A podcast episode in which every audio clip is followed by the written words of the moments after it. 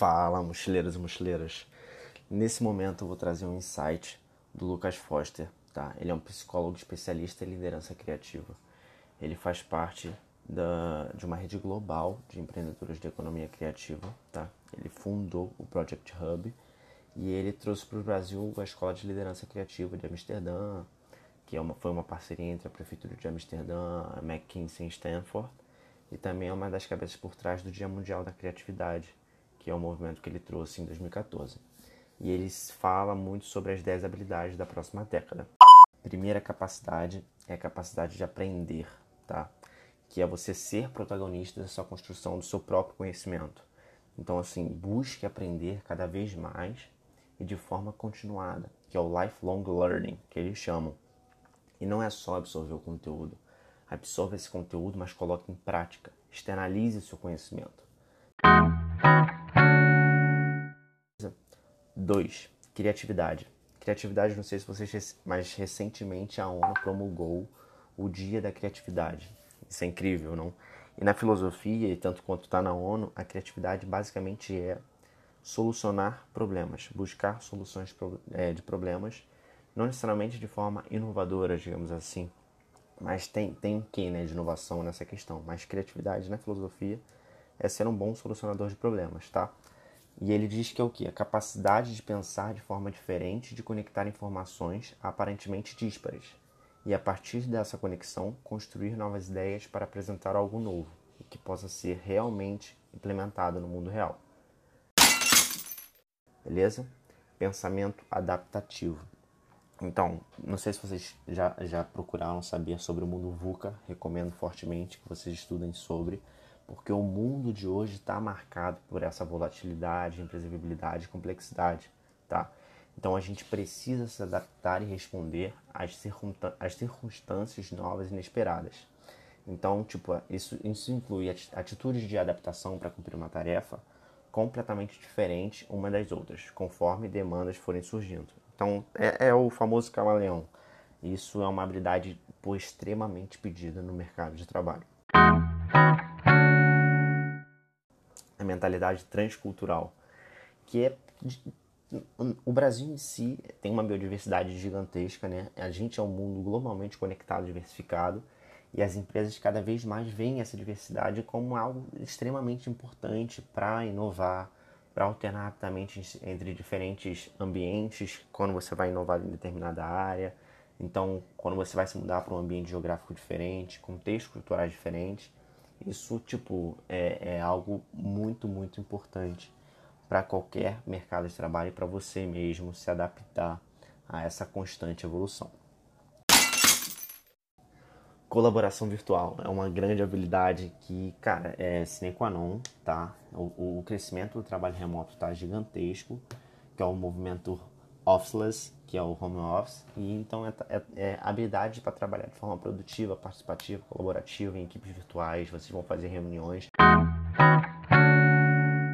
Tem outras empresas que vocês vão se conectar é, de forma bem externa, e isso é muito importante você saber é, passar, é, porque a gente também tem, tem aquele probleminha, né, que às vezes você vai se comunicar com alguém e você acha que a pessoa está sendo grossa, mas na verdade ela só está escrevendo e tal. Então, você saber equilibrar isso, saber se comunicar de forma assertiva é muito, muito, mas muito importante. Uma habilidade que, cara, é solução de problemas complexos, né? Que é a capacidade de fazer as perguntas certas, de reconhecer o problema atrás do problema, de olhar para uma questão sob diferentes perspectivas e criar estratégias efetivas para você resolver essa situação nova ou mal definida, que é em cenários complexos, né? Que de fato a gente acha que vai ser daquele jeito, mas é, cara, nunca é assim, sempre tem um pepininho ou outro. Você tem que estar tá preparado para resolver e tem que ter resiliência para absorver isso e mandar brasa. 7. Sense making nessa era né, de big data, de dados, o, do volume gigantesco de dados, né, o excesso de conteúdo que falam, pô, cara, é, são milhões de conteúdos diários no YouTube, é absurdo, você nunca vai conseguir assistir tudo. Então, tipo, você ter a habilidade para lidar com esses fragmentos de informações, ler sinais, entender pistas verbais e não verbais, Quando você conecta tudo, traduz isso, cria sentido, você é muito mais assertivo, você é muito mais é, significativo, né? Você tem aquele interesse genuíno de entender aquilo e transformar em ação, em, em, em empatia. Então esse sense making é, é, muito, muito, muito importante, né? Você ser mais crítico para tomar decisões assertivas. 8. Pensamento computacional e programação. É, tudo é tecnologia, né? Essa capacidade de entender o mundo em termos computacionais, de resolver problemas, desenhar sistemas, compreender o comportamento humano, é, é, é essencial para você traduzir de forma sistêmica, para que seja compreendida por, por nós humanos é, e até pelo computador e máquina. Então, assim, você ter esse entendimento, mesmo que basal, relacionado à tecnologia, à programação, é, esse pensamento computacional, ainda mais que a inteligência artificial está em constante crescimento, é, é, é tipo sine qua non para você se, se, se destacar e for crescendo e for entendendo tudo que vai se, se, se concretizando nesse mundo. Vai faltar nove inteligência socioemocional é a capacidade de compreender e lidar rapidamente com as emoções, tanto no nível pessoal quanto em relação às outras pessoas, e você adaptar as palavras, seus tons e gestos em diferentes situações. Isso é ser genuinamente humano, sabe? É uma habilidade fundamental para você construir relacionamentos de confiança e conferir vantagens comparativas dos homens sobre a máquina, né? Então a gente sempre vai estar à frente nas máquinas porque a gente tem essa inteligência socioemocional, essa empatia, é, entender esse lado mais humano e, e, e pulverizar isso para todos. E 10 é transdisciplinaridade, que é a habilidade essencial para solucionar problemas complexos e multifacetados. É preciso uma profunda compreensão de pelo menos um campo, mas também ter capacidade de compreender múltiplas disciplinas.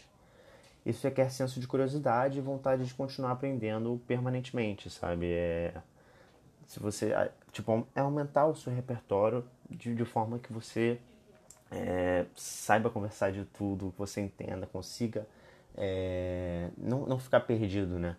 Principalmente é, isso eu consigo até linkar com o pensamento computacional que que acontece.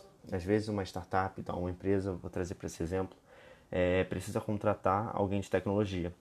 Cara, se você não entende nada, é muito fácil você ser enganado, sabe? Se você não entender é, as pessoas podem te passar a perna, né? E eu tenho, eu tenho conhecidos incríveis que eles têm um repertório gigantesco, você consegue conversar sobre qualquer coisa com ele.